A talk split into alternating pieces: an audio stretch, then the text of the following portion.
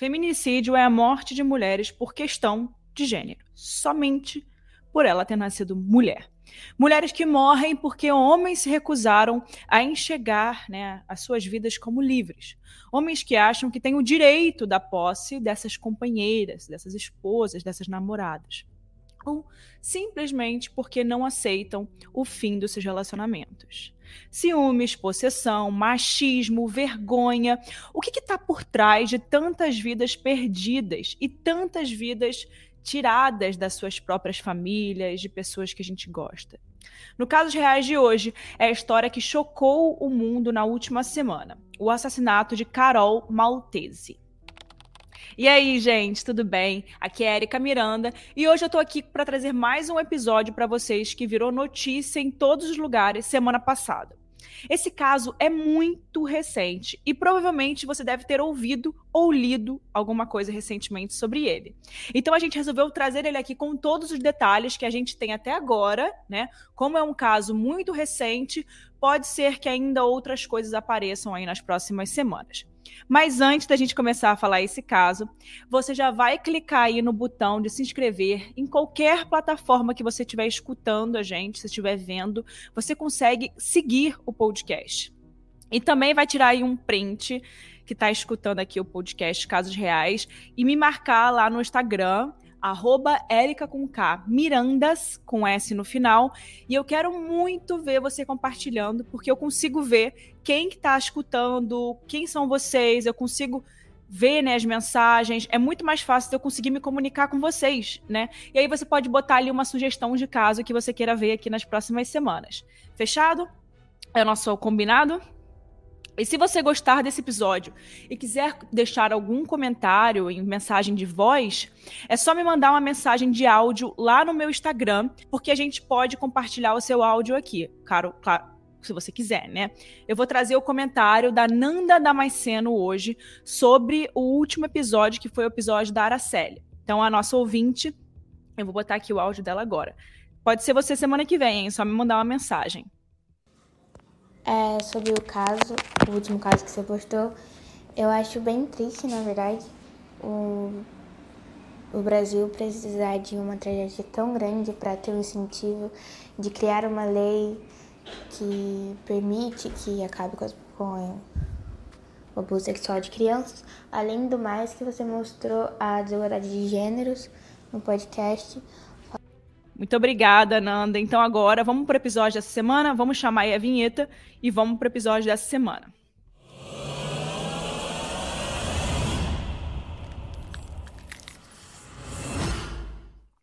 As estatísticas mostram que na Itália morre uma mulher, né? Ocorre um feminicídio a cada três dias. Lembrando que a Itália é um país infinitamente menor que o Brasil, é um país pequeno.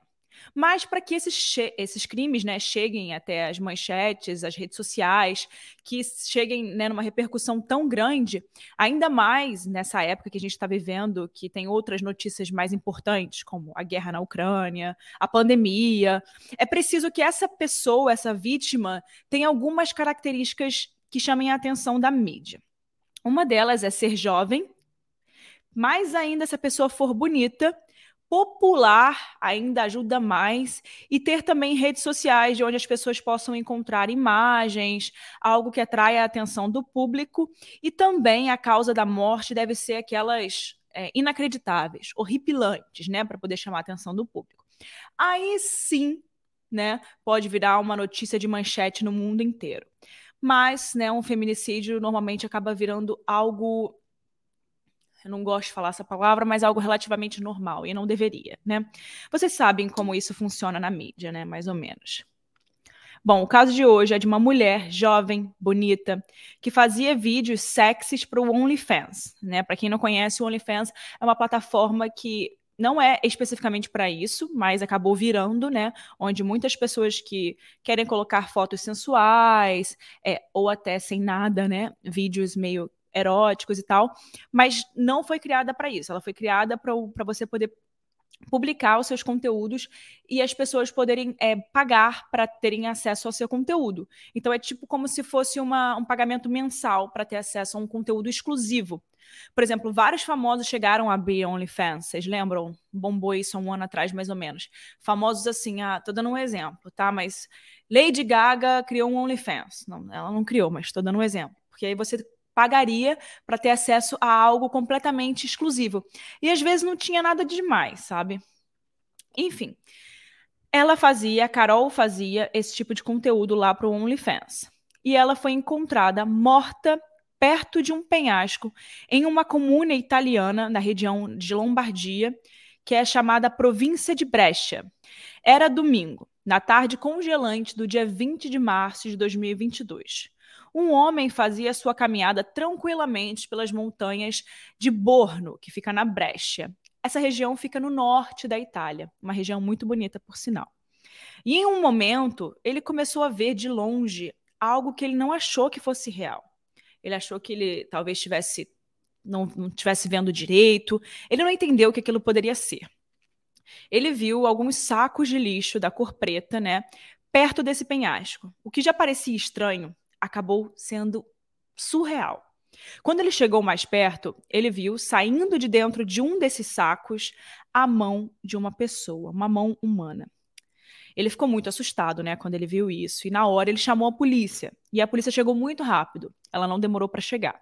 E quando eles foram abrindo esses sacos de lixo, eles encontraram pedaços do corpo de uma pessoa que já estavam congelados por causa do clima naquela região. Estava muito frio naquela época, então isso já tinha feito com que o corpo congelasse. E quando eles foram abrindo aquelas sacolas, abrindo, abrindo, abrindo e espalhando aqueles pedaços de corpo que eles encontravam pelo chão, né, para poder entender o que aquilo significava, eles perceberam que se tratavam de uma mulher, porque as unhas estavam pintadas com um esmalte de glitter. E algum tempo depois, né, deles terem encontrado, foram reconhecidas algumas tatuagens pelos pedaços que foram encontrados, e que ainda tatuagem ajuda muito a identificar quem é a vítima antes de sair o resultado, né? Dias depois dessa descoberta, um jornalista, né, uma jornalista local, a Andrea Tortelli, resolve ir até a polícia e relatar tudo o que sabia. Há alguns dias, Andréa recebeu informações de quem poderia ser essa mão e essas partes do corpo tatuadas. Ela disse, abre aspas, Eu pensei comigo mesma, quais são as chances de que tudo isso coincida, né? A descrição física e que essa mulher tenha oito das mesmas tatuagens que me relataram. Mas eu não queria ir até a polícia sem ter certeza. Fecha aspas. De fato, a vítima era Carol Maltese, nascida em 1996, ou seja, ela tinha 26 anos quando ela foi encontrada. Ela frequentou o Instituto Técnico de Sistemas de Moda Fiorini, em Busto Arzio. E em 2016, um ano depois dela se formar, aconteceu o nascimento do filho dela, ela teve um bebê. A Carol Maltese, ela era de família italiana e holandesa, uma mistura. Então ela se mudou para essa cidade, Sesto Calende, ainda menina. E quando aconteceu o crime com a Carol, o filho dela tinha mais ou menos seis anos. Enfim, enquanto ela teve esse filho ali, aquele momento de vida dela, ela precisou né, correr atrás, fazer ali os corres dela para poder conseguir né, cuidar do filho dela. Ela trabalhou como vendedora em uma loja de roupas e acessórios para poder sustentar né, o menino, depois de ela se formar em design de moda. E depois de um tempo, ela também trabalhou como balconista em uma perfumaria em Milão, ou seja, ela estava trabalhando para poder trazer dinheiro para casa, né?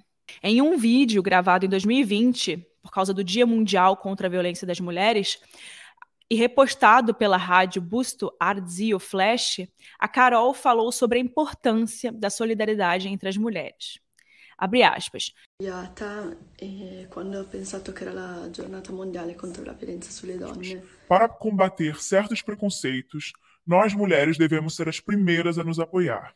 Nunca fiz vídeos no Instagram e nem sou muito boa em falar, mas é realmente um tema que me toca muito. Há muito sobre falar sobre violência física contra a mulher.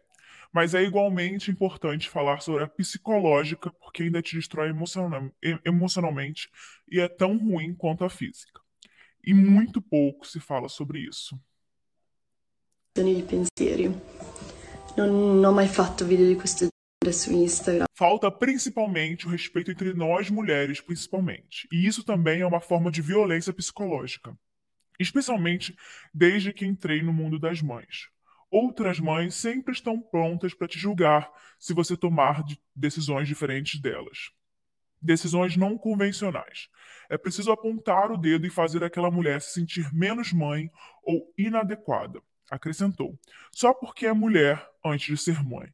Acho que para combater certos preconceitos, nós mulheres devemos ser as primeiras a nos sustentar. Fecha aspas. Gente do céu, hein? Falou muito bem, certíssima. Falta muito as mulheres se ajudarem, né? Falta demais. A gente sabe que a pandemia, né, trouxe muitas consequências para o mundo inteiro, até hoje, né, já que ainda está acontecendo. E que alguns países sofreram mais do que outros ao longo desses últimos anos. A Itália, né, foi um grande exemplo de um país que sofreu muito na pandemia. Inclusive, foi o país que bateu o maior número de casos ao longo de todo, né, todo o processo e também, e também sofreu muitas consequências econômicas e sociais por conta da pandemia, né? Não gosto de ficar falando aqui porque eu, eles não gostam muito que a gente fique falando. A crise se instalou na Itália, né? Muitas pessoas ficaram sem emprego, sem trabalho. E no caso da Carol, que trabalhava com comércio, né, em lojas, esse impacto da pandemia foi muito ruim, né? Ela sofreu muito esse impacto, porque muitas lojas fecharam. E nesse tempo, a Carol se viu ali sem opção. Ela tinha que sustentar o filho dela, ela tinha que levar dinheiro para casa. E aí ela resolveu criar um perfil no OnlyFans começando a compartilhar os conteúdos né, sexy, sensuais, como uma forma dela gerar dinheiro. Então ela inventou um personagem, criou uma conta e começou a compartilhar esses vídeos, fotos.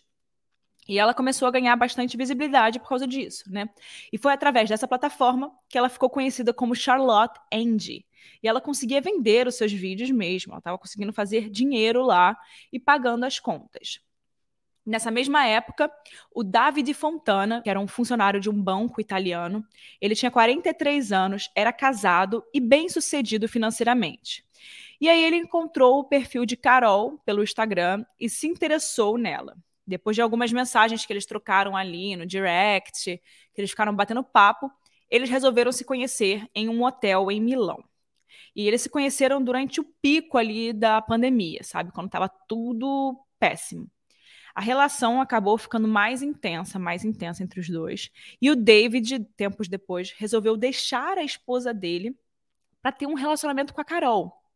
Mas o relacionamento deles não era monogâmico. Os dois, né, por comum acordo ali que eles fizeram, poderiam ter outros parceiros. Até porque nessa época a Carol já vendia os filmes e as fotos dela no OnlyFans. Parecia não ser um problema, um problema para os dois ali. Em alguns desses vídeos que ela postava no OnlyFans, inclusive, tinha o David participando. Ele protagonizava essas cenas de relações íntimas, explícitas e algumas práticas sadomasoquistas também que eles faziam ali em jogos eróticos, faziam juntos e gravavam para postar no OnlyFans. E aos poucos, esse relacionamento dos dois foi ficando cada vez mais intenso. E o David ficou obcecado pela Carol. Quando ele largou a mulher dele, ele conseguiu uma casa que ficava do lado da casa da Carol para morar, em Rescaldina, que é a parte da cidade metropolitana de Milão.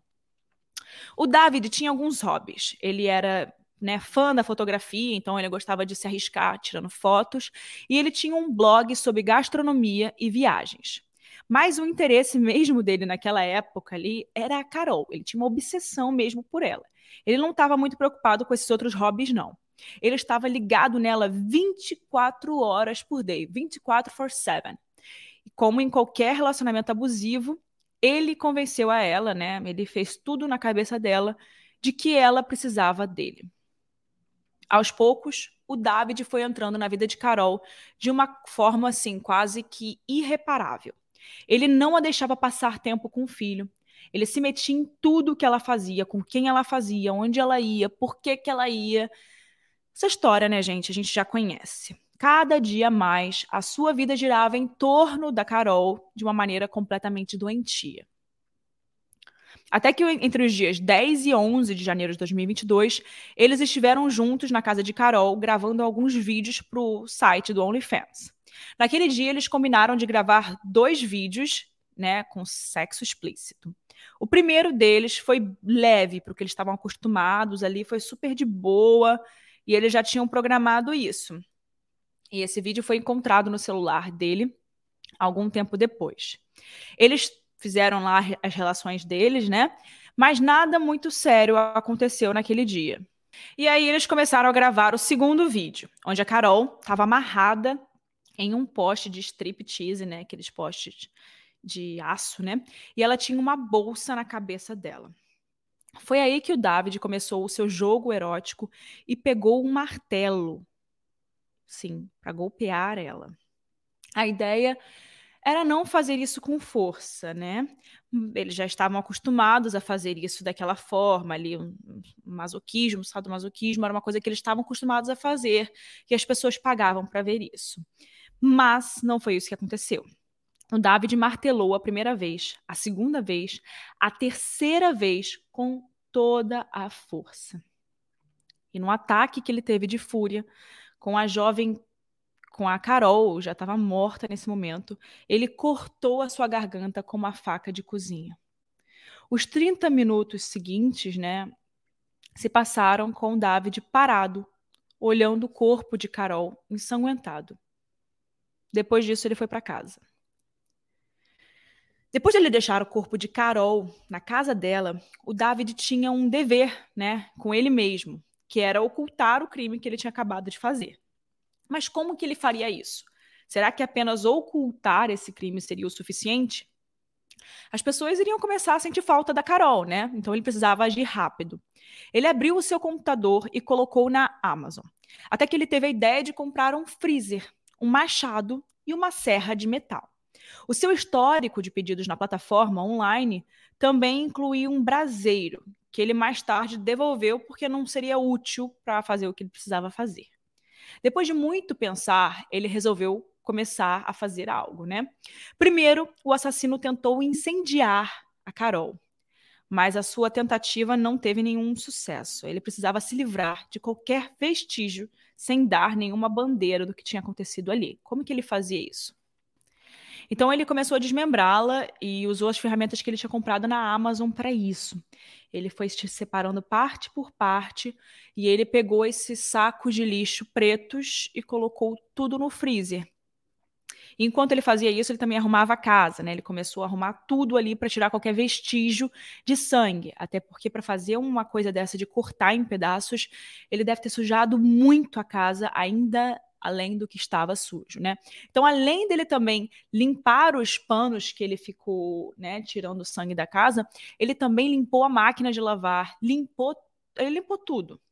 Fez uma faxina mesmo e, e deixou os restos mortais dela lá no, no freezer, nesses sacos pretos. E lá ficaram os restos mortais dela por mais de dois meses no freezer. E com toda a frieza do mundo, o assassino continuou a vida dele por dois meses, agindo como se nada tivesse acontecido, enquanto o corpo dela estava lá congelado no freezer. Na verdade, ele fez um pouco mais do que isso. Ele pegou o celular de Carol e se passou por ela ao longo desse tempo, desses dois meses, trocando mensagens com a mãe, com o pai, com um ex-namorado que era o pai do filho dela, né? E finalmente ele achou que era conveniente dar um fim àquele corpo, né? Então ele pegou esses sacos de lixo e colocou no porta-malas do carro dele. Ele decidiu que se ele fosse deixar os sacos de lixo em algum lugar, deveria ser longe de casa, né? Pelo menos. Então ele dirigiu cerca de 120 quilômetros até as montanhas de Borno, na Brecha, onde deixou o corpo ali, os sacos, perto de um penhasco. Naquele mesmo dia, ele calmamente, ele foi, ele voltou para a vida dele de boa, tranquilaço, calmo e continuou a usar o telefone da Carol e respondeu as mensagens que recebeu.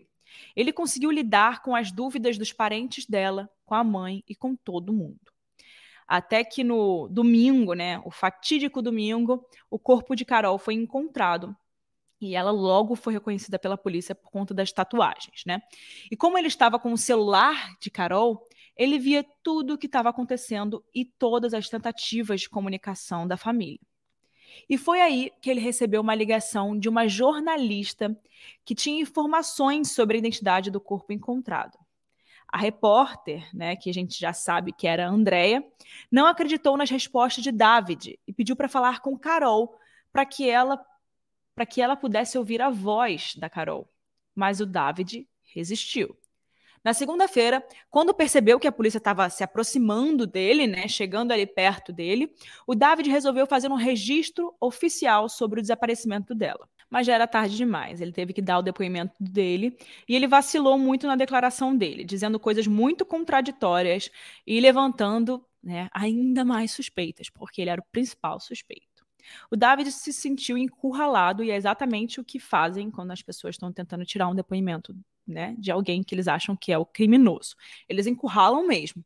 E, ao mesmo tempo, ele reconhecia que o segredo, guardado há mais de dois meses, pesava muito dentro da cabeça dele.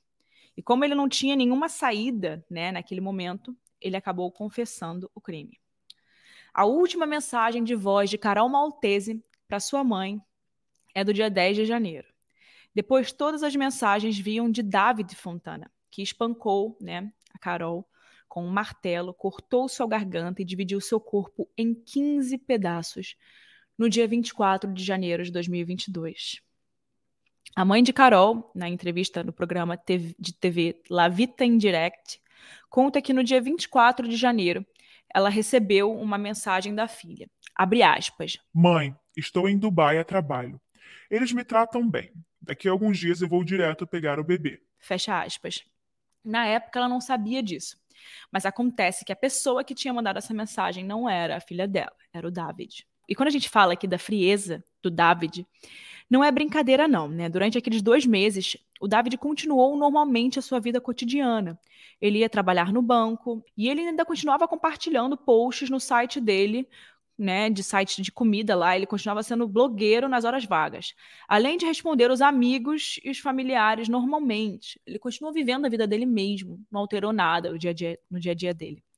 Mas mais do que isso, ele ainda tranquilizava quem estava procurando a Carol, o que é muito, muito, muito, muito surreal.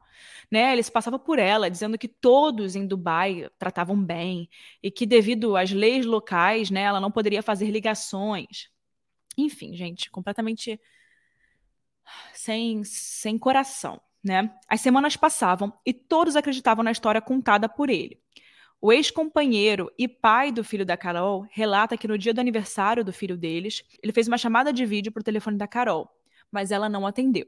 E como ele estava com o filho, desde que a Carol tinha saído do último emprego dela, ele começou a se preocupar com ela, né? Não era algo que ela fazia normalmente, né? Principalmente no aniversário né, do filho dos dois, ela não como é que ela não ia atender uma chamada de vídeo, né? Se eles não estavam juntos, era uma coisa que ela jamais faria, né? Ela lutava todos os dias, trabalhava todos os dias por causa daquela criança, para trazer um futuro melhor para aquela criança. Além disso tudo, uma outra curiosidade: a advogada da mãe da vítima, que é a Manuela Scalia, conta que a Carol nunca tinha comentado sobre David Abre aspas, a mãe nem sabia que ele era o vizinho. Ele ela nunca tinha ouvido falar desse homem. Fecha aspas.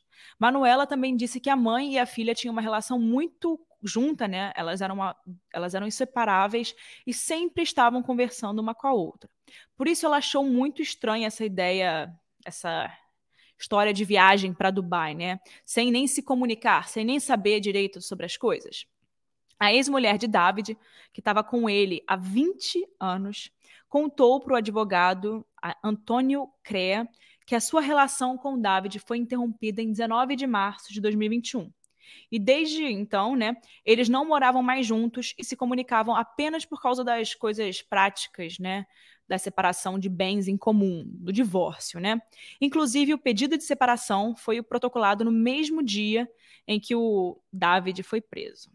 O casal estava vendendo a casa onde eles moravam, mas o negócio foi paralisado, né, à força. Mas, de acordo com o advogado, provavelmente 50% do valor vai ser usado para compensar parcialmente os pais da Carol e o filho da Carol, né? A ex-mulher tinha visto David entre janeiro e 20 de março, ou seja, quando o crime já tinha acontecido. Mas ela não tinha notado nada de estranho no comportamento dele. Ela, inclusive, disse ao advogado que ele parecia calmo e que ela jamais desconfiaria de alguma coisa, né? O pai da Carol, o Fábio, relembrou as mensagens de texto que ele recebeu da filha. Abre aspas. Houve algo estranho. Nas últimas semanas, ela nunca me respondeu imediatamente, mas só me escreveu depois de um ou dois dias. E então eu percebi que ela muitas vezes me enviava mensagens de copiar, né, copiadas e coladas, com aviso de mensagem encaminhada. E isso não tinha nada a ver com ela. Então eu perguntei a ela por que ela estava fazendo isso. E na verdade, o seu assassino, né, que era quem estava respondendo, respondeu que estava em Dubai. Nesse momento, minha filha já estava no céu. Carol era uma criatura linda, uma filha amorosa, uma mãe que adorava o seu filho. Ela não era uma estrela pornô como estou lendo pelos jornais. Ela era um anjo. Ele é um monstro. Aquele homem é um monstro. Nas últimas semanas eu escrevia para minha filha e ele respondia fingindo ser a Carol. Achei que ela estava bem, mas ele já tinha matado. Eu estou chocado. Só me digam que não é verdade. Fecha aspas. A juíza de instrução responsável pelo caso, que era Angela Corve, ao confirmar a prisão cautelar do banqueiro, definiu ele como qualquer senso, sem qualquer senso de compaixão humana e sem qualquer escrúpulo moral. E por toda essa história, a gente consegue perceber que ela está falando a verdade, né? Bom, gente, eu fico aqui pensando na ex-mulher do David, né? Imagina só quando ela descobriu quem realmente era o seu ex-marido, né? Com quem ela estava morando durante todos esses anos. O horror que ela deve ter sentido e o medo que ela deve ter sentido, né, ao pensar que a mesma coisa poderia ter acontecido com ela. E outra coisa que me deixa muito triste com esse caso é a questão de todos os lugares estarem dando essa notícia como uma modelo pornô, que ela era uma atriz pornô, que ela era, enfim, prostituta. Gente, isso não é verdade. A gente sabe muito bem o que significa OnlyFans. E é por isso que cada vez mais a gente tem mais casos de mulheres sendo mortas por aí. Porque as pessoas tratam isso como uma. Ah, porque ela fazia OnlyFans, então é só mais uma, sabe? Ah, porque ela tirava fotos nuas, é só mais uma. Então, ficam tentando tirar é, tirar a razão, é, enfim, tentando diminuir ela por causa disso, sabe, gente? Isso é muito errado, pelo amor de Deus, mas eu entendo também, sabe por que, que eu entendo? Porque a gente está falando da Itália, um país é, muito parecido com o Brasil, na questão do machismo, né? Então é claro que uma manchete colocando que ela era uma garota de programa vai dar muito mais visualização, muito mais clique do que uma matéria que vai dizer que é uma, uma jovem menina de 26 anos, uma menina normal, né? e muitas pessoas vão começar a julgá-la a partir disso e vai dar muito mais engajamento para quem posta essas notícias. Enfim, gente, esse é o caso da semana. Eu quero muito saber o que vocês acham. Eu queria muito trazer esse caso aqui, porque esse caso ficou muito grande nos últimos dias e me doeu o coração. Esse caso me lembra muitos casos brasileiros famosos aí, né, que a gente já sabe. E a gente para aqui para refletir o quanto a Carol até hoje é julgada né? Ela fez tudo isso que ela fez para poder ajudar a família dela, para poder trazer dignidade para a família dela, para poder sustentar o filho dela. E ela em nenhum momento está sendo respeitada pelos lugares que ela deveria estar sendo respeitada. Ela simplesmente compartilhava um conteúdo no OnlyFans e recebia dinheiro pelo trabalho que ela fazia lá. É isso. Ela não vendia o corpo dela, né? E por mais que vendesse, isso é problema dela, dela somente dela. E cada um faz suas próprias escolhas. Enfim, gente, quero muito saber a sua opinião. O que, que você acha desse caso? É, a gente vai saber mais coisas aí, provavelmente. Quanto tempo ele vai passar na prisão? A gente ainda não tem essas informações. Eu vou colocar aqui também a opinião da Hannah, a nossa roteirista. Ela vai deixar aqui um áudio dizendo o que, que ela acha desse episódio. E eu também quero saber o seu, a sua opinião, hein? Deixa lá no meu Instagram. Fala pessoal, tudo bem? Aqui é a Hannah, pesquisadora e roteirista do Casos Reais. E o caso de hoje traz para a gente uma mensagem muito forte sobre o feminicídio e sobre a forma como a nossa sociedade ainda enxerga a mulher como um objeto sexual a ser cultuado e objetificado ao mesmo tempo. Na Itália, uma mulher é assassinada em média a cada três dias e o feminicídio acabou se tornando uma emergência nacional depois de uma série recente de assassinatos cometidos por parceiros ou ex-parceiros. De 2015 a 2019, quase 600 mil mulheres foram vítimas de abusos físicos ou sexuais por parte dos seus companheiros, de acordo com a Agência Nacional de Estatísticas da Itália. Esse número é muito grande. E eu espero que a gente possa cada vez menos trazer relatos de feminicídio por aqui. Mas enquanto isso, a gente deseja que a justiça seja feita pela vida da vítima e mais do que isso, né, que os governos reconheçam a importância de leis de feminicídio ao redor do mundo. Mas é isso, eu te vejo na próxima semana. Quarta-feira tem mais uma história bizarra aqui nos casos reais. Beijo, até o próximo caso.